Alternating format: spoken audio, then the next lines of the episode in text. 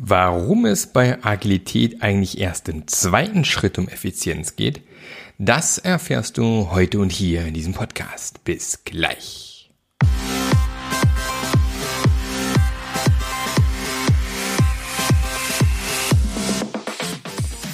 Der Passionate Teams Podcast. Der Podcast, der dir zeigt, wie du Agilität erfolgreich und nachhaltig im Unternehmen einführst. Erfahre hier, wie du eine Umgebung aufbaust, in der passionierte Agilität entsteht und vor allem bleibt. Und hier kommt dein Gastgeber, Marc Löffler. Hallo und wie immer herzlich willkommen zu einer neuen Episode vom Passionate Agile Teams Podcast. Und mein Name ist Marc Löffler und ich helfe dir und deinem Unternehmen dabei, die Agilität zu finden, die zu dir und deinem Unternehmen passt, am Ende auch bleibt. Also nichts One Size Fits All, sondern richtig schön angepasst auf deinen Kontext.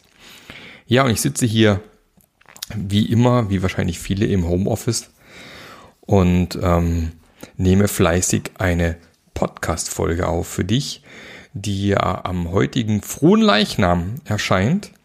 Ein Feiertag, zumindest hier in Baden-Württemberg. Ähm, wenn du also hier äh, nicht in den Genuss kommst dieses wunderbaren Feiertages, dann wohnst du vermutlich in einem Bundesland, ja, was nicht so gesegnet ist mit Feiertagen wie wir hier in Baden-Württemberg.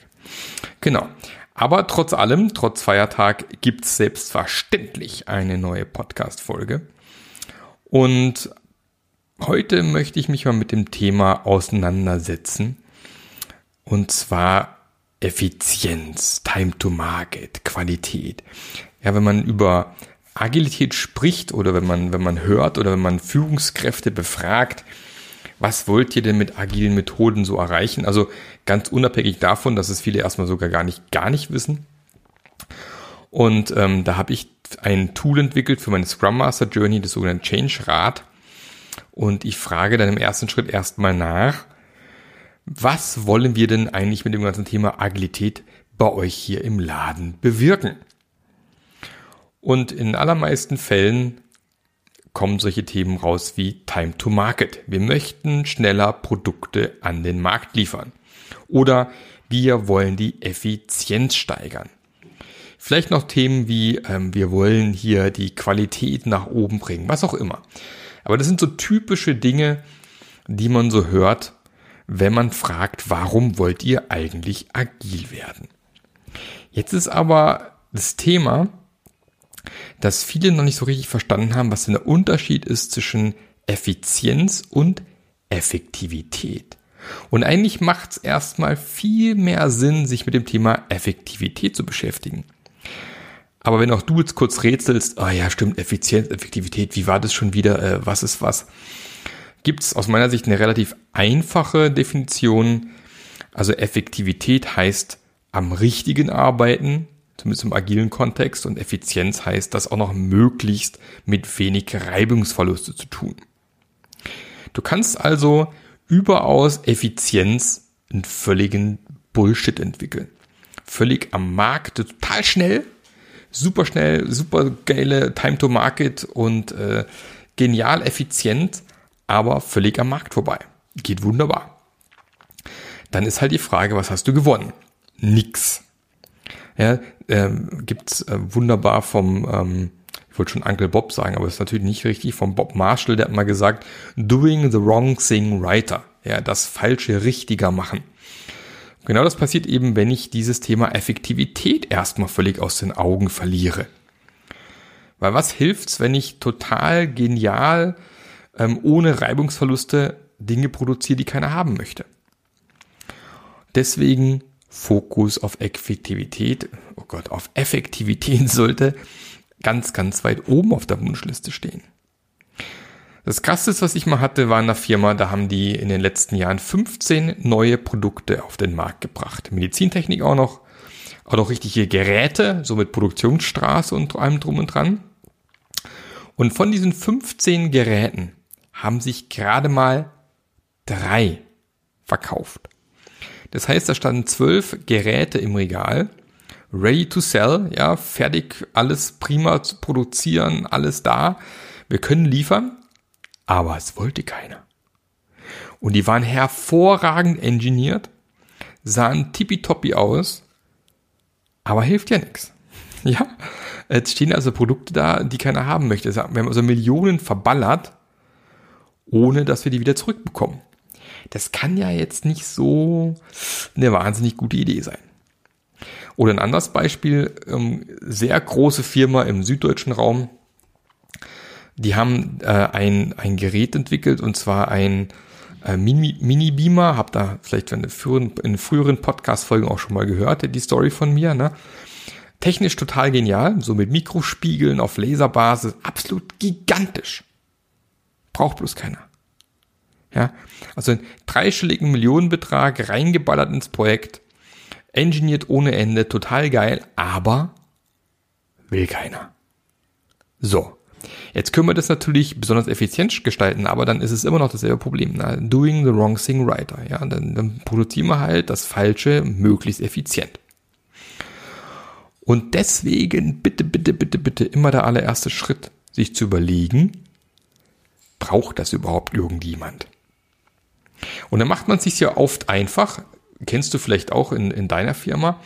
Nehme an, du hast ein Produkt auf dem Markt oder deine Firma hat ein Produkt auf dem Markt und es soll einen Nachfolger geben. Dann ist ja relativ einfach, ne, die Anforderungen zu erheben, weil was ist die Antwort immer, wenn man fragt, was sind die Anforderungen? Ganz einfach. Das neue Produkt muss einfach alles können, was das alte Produkt kann. Hm. Ja, was sind denn die Anforderungen? Ja, es muss einfach alles können, was das. Ja, ähm, warum? Hat natürlich mehrere Gründe. Zum einen natürlich ist es äh, erstmal augenscheinlich sichere Bank, weil ich weiß, das Produkt verkauft sich, das will jemand haben. Also ähm, ist es ja schon mal kein Fehler, das einfach nachzubauen. Na, könnte man meinen. Also es ist erstmal total safe. Und ähm, dann muss ich mir auch keine großen Gedanken machen hier zum Thema Anforderungsmanagement und so weiter. Hier nur zum Kunden raus und fragen, die Zeit kann ich mir ersparen, weil ich weiß ja, was der Kunde will. Das Produkt von früher. Und es kann ja gute Gründe haben, was ich ein Technologiewechsel oder Bauteile sind abgekündigt und ich muss irgendwie ganze Dinge neu engineieren und solche Sachen. Das, das ist ja alles da, alles möglich.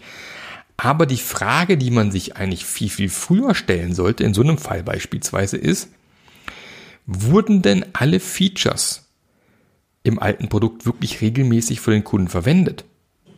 Oder hatten wir vielleicht zum Teil Dinge im Produkt drinne, die keine Sau braucht? Und dann können wir erstmal eine schöne Streichliste bauen.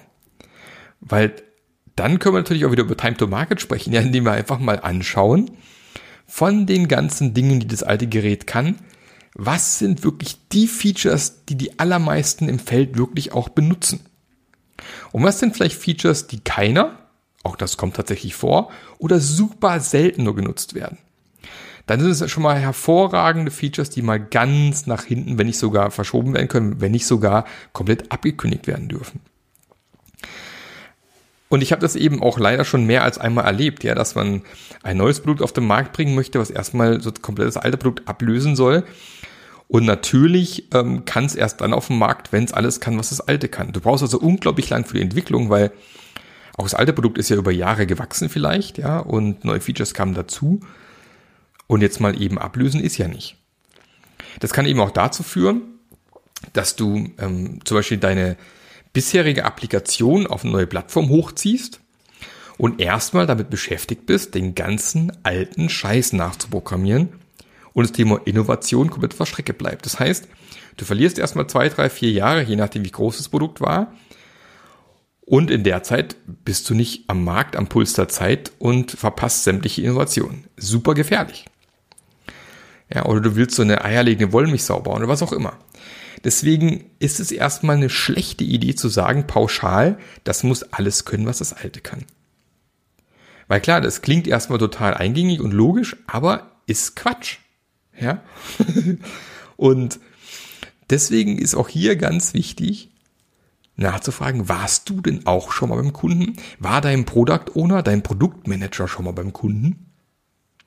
Oder bekommt ihr Infos irgendwie alle so nach dem Stille-Post-Prinzip? Ja, der, der Verkäufer war beim Kunden oder der Marketingmensch hat da mal mit irgendjemand telefoniert. Ja, wo kommen die Infos denn her? Wie nah seid ihr denn am Kunden dran? Oder ist der Kunde immer noch unendlich weit entfernt? Es gibt ja immer noch genug Firmen, wo äh, der Kontakt zum Kunden, zumindest von der Entwicklung bis zum Kunden, so, so, so, so weit entfernt ist, dass das einfach keinen Sinn macht. Hat ein Entwickler noch nie einen Kunden gesehen. Deswegen halte ich es für total wichtig und sinnvoll, dass man auch als Ingenieur mal beim Kunden vor Ort ist und sich mal anschaut, wie arbeitet der eigentlich mit dem Gerät? Was macht er denn damit? Und es ist total spannend. Wir haben in einer meiner letzten Firmen haben wir ein, ein äh, total cooles Gerät entwickelt. Also noch vor meiner Zeit, ich bin dann erst später dazugekommen, wo man einen OP, einen Operationssaal komplett von einem Touchscreen aus bedienen konnte. Sämtliche Geräte im OP konntest du per Touchscreen einstellen. Klingt erstmal geil, der hochintegrierte, geniale Operationssaal. Jetzt hatte man aber dann Jahre später dann ein paar neue Mitarbeiter, die sich mal damit beschäftigt haben und mal raus sind zum Kunden, um mal zu schauen, wie wird denn dieses Gerät tatsächlich am Kunden eingesetzt? Und da hat man in allermeisten Fällen herausgestellt, herausgefunden, dass dieser Touchscreen, mit dem man die Geräte bedienen kann im OP, immer völlig weit aus dem Operationsfeld rausgeschoben worden ist und den eigentlich niemand bedient hat. Ja, man hat sich diesen OP quasi gekauft, weil es halt cool ist, einen integrierten OP zu haben, aber man hat dann später festgestellt, dass es total unhandlich, total blöd ist. Es ist viel einfacher, einen Springer im OP zu haben, also jemand, der nicht steril ist, der direkt ans Gerät rangeht und einfach die Parameter verändert. Vor allem verändert man die Parameter während der OP eh nicht so wahnsinnig häufig. Wenn man mal dabei war, weiß man das. Wenn man natürlich in seinem, an seinem Schreibtisch sitzt als Ingenieur und das nicht weiß und sich auf Infos äh, stille postmäßig verlassen muss, die von irgendjemand erzählt werden, dann kommt man vielleicht auf geile Ideen, was man so alles Cooles entwickeln könnte und eigentlich braucht es niemand.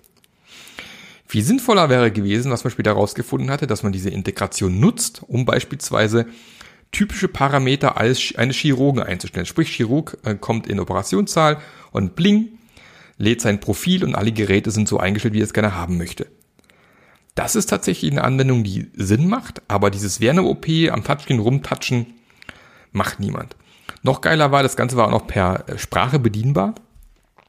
Da das aber natürlich sehr abgesichert sein musste, weil du musstest ja verhindern, dass irgendwo ein Gerät plötzlich Parameter verändert werden und der Patient dadurch irgendwo nachher den Geist aufgibt, ist ja, na, will man natürlich nicht.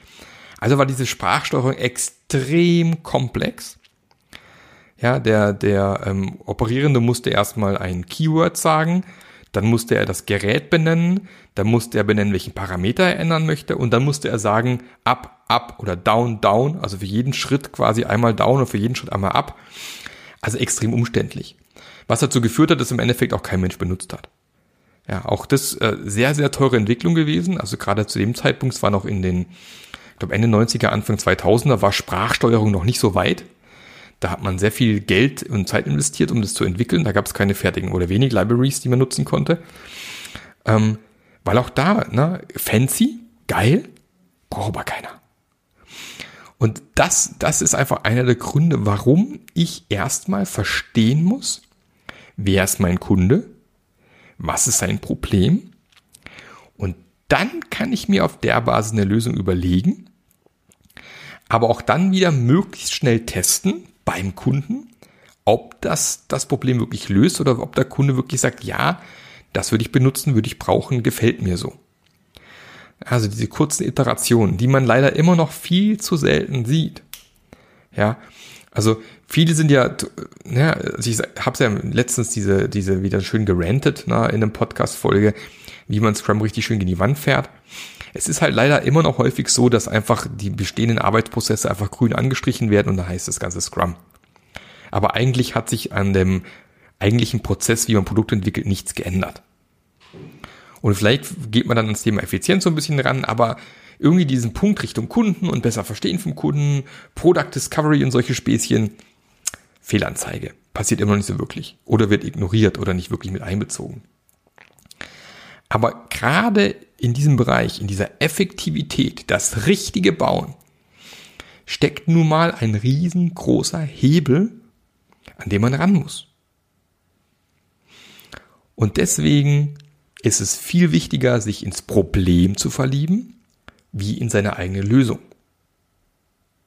Und jeder gute Produktmanager, und da hatte ich auch eine tolle Folge mit Heiko Stapp beispielsweise, hat das eben verstanden, dass es darum geht, erstmal zu verstehen, was das Problem ist Und dann eben mit der Liebe für dieses Problem herauszufinden, was könnten wir denn tun, um das Problem abzustellen. Ja? Aber dann auch immer mit kurzen Feedback-Loops überprüfen, vielleicht erstmal ein MVP bauen, was auch immer, möglichst wenig Ressource und Geld reinstecken, um diese Idee auch zu validieren. Um dann eben sicherzustellen, ist es das Richtige. Und ja, das geht auch in der Medizintechnik. Da gehen wir halt in die Pathologie vielleicht rein, statt irgendwo mal richtig in die OP und in die Chirurgie rein oder solche Sachen, ja. Also es gibt schon Möglichkeiten oder Tierversuche, was auch immer. Also es gibt relativ viele Möglichkeiten, auch da Dinge zu überprüfen, die, ähm, die man eben ausprobiert hat, anstatt auch da wieder zwei, drei, vier, fünf Jahre Entwicklung reinzustecken und dann festzustellen, will keiner. Aber wir haben es besonders effizient gemacht. Ja, deswegen ganz wichtig, Effektivität vor Effizienz oder was man auch sagen kann, Outcome vor Output. Weil wenn du möglichst viel hinten rausballerst und total schnell bist im Rausballern, aber es keinen richtigen Outcome ist im Endeffekt und keiner wirklich was mit anfangen kann, kommst du halt auch nicht weiter. So. Das zum Thema Effizienz und Effektivität und warum es so wichtig ist, sich anzuschauen, was man eigentlich wirklich haben möchte. Weil damit kann ich nämlich auch meine Entwicklungszeiten verkürzen. Warum? Weil mein Backlog natürlich vielleicht sogar erstmal viel, viel schlanker ist. Das heißt, ich bin viel schneller am Markt. Auch da, Time to Market im Endeffekt ist es auch ein Resultat daraus. Weil ich eben mir vorher anschaue, was wirklich wichtig ist und mich darauf fokussiere, anstatt wieder so ein riesen Ding hinzubauen, nur weil das alte Produkt eben das auch schon konnte.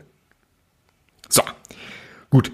Wenn, wenn dir da was einfällt, du nur Fragen dazu hast, dann immer gerne her damit. Dieses Thema ist mir übrigens heute Morgen beim Joggen eingefallen. Also äh, wir haben ja jetzt schon einige, jetzt sind wir recht langsam Richtung 140 Folgen. Und ich freue mich ja immer tierisch, wenn mir Leute schreiben, äh, ich habe hier ein Thema, kannst du mal besprechen. Und ähm, da mache ich das natürlich sehr gerne. Also wenn dir was einfällt, wenn du sagst, boah, Marc, ich habe da echt eine brennende Frage. Oder kannst du mal bitte das und das besprechen? Dann immer her damit. Ich freue mich natürlich auch über E-Mails, wie vom Frank jetzt letztens. Na, hallo Frank. Schön, dass du immer hier mit zuhörst äh, der mir schreibt, dass der Podcast ihm gut gefällt und so. Ne? Da freue ich mich auch immer riesig drüber. Noch geiler ist natürlich, wenn man das auch noch umbaut in eine wunderbare Rezension auf Apple Podcasts zum Beispiel. Oder von mir so bei Spotify, ich glaube, da geht es auch mittlerweile. Ja, also freue ich mich immer sehr über Bewertungen, weil das natürlich auch dann anderen Leuten die Möglichkeit gibt, die auf nach neuen Podcasts suchen, die toll sind, zu sagen, boah, bei Marc will ich auch mal reinhören, da sind die Bewertungen so gut. Also, das würde mich tierisch freuen, wenn du da mal reinguckst. Ansonsten wenn du sagst, klingt alles total spannend, was du da machst, Marc, äh, wie kann ich denn mit dir in Kontakt treten? Ja, einfach auf marklöffler.eu gehen, beispielsweise mir eine Nachricht schicken oder gleich einen 15-Minuten-Termin buchen, der ist kostenfrei. Da können wir mal quatschen, was ich für dich tun kann. Und ähm, oder du steigst gleich ein bei meiner Scrum Master Journey, fünf Ausflüge, wo du lernst, wie du als Scrum Master wirklich im Job ähm, eine optimale Performance hinlegen kannst, wirklich mal erfährst, was du tatsächlich als Scrum Master machen solltest und was wichtig ist für dich mit vielen Tools, Arbeitsheften, tolle Community hinten dran, wo man sich austauschen kann. Auch das ist eine Variante. Oder sagst, nee, ich möchte lieber im 1 und 1, schön persönlich, dann ist vielleicht Mentoring total genial für dich. Ja, mal einfach sagen, okay, ich buche mal so ein Mentoring-Paket. Ähm, auch hier ganz liebe Grüße an meine Mentoren, die hier mit dabei sind. Ja, einfach da, dann können wir im Eins und Eins gucken, was ist dein Kontext, was ist dein Thema, wie kann ich dir weiterhelfen und äh, können ganz konkret mit deiner Situation schauen, wie wir da weitermachen. Oder du sagst, nee, wir möchten, ich habe ein ganzes Team, die ganze Firma, was auch immer, und wir brauchen dringend Unterstützung. Auch da bin ich der richtige Ansprechpartner. Und ähm, genau, ich werde mich da demnächst auch vergrößern. Wenn du jetzt denkst, boah, genial, äh, ich suche schon lange nach einem coolen neuen Arbeitgeber, dann vielleicht auch eine coole Idee bei mir zu melden. Da können wir mal gucken, was wir machen können. Und ansonsten wünsche ich jetzt noch einen fantastischen Tag. Noch viel Spaß weiter beim Bügeln oder bei den Gartenarbeiten oder beim Joggen oder beim zur Arbeit fahren oder, oder, oder. Ich weiß, ihr treibt so alles Mögliche äh, hier beim Podcast hören. Und ich freue mich schon wieder, wenn wir uns nächste Woche wieder hören dann bestimmt auch wieder ein spannendes Thema. Ich weiß ja nie, was kommt. Ich habe so ein bisschen Ideenspeicher, aber so richtig wissen, was kommt, weiß ich auch nicht. Oder wir sehen uns bei der Scrum Master Journey. Fände ich mich auch, würde ich auch total genial finden. Aber ich höre jetzt auf zu labern. Dir noch einen geilen Tag. Bis zum nächsten Mal. Der Marc. Der Podcast hat dir gefallen? Dann sorge auch du für eine agilere Welt und unterstütze diesen Podcast mit deiner 5-Sterne-Bewertung auf iTunes. Und für mehr Informationen besuche www.marklöffler.eu. Bis zum nächsten Mal.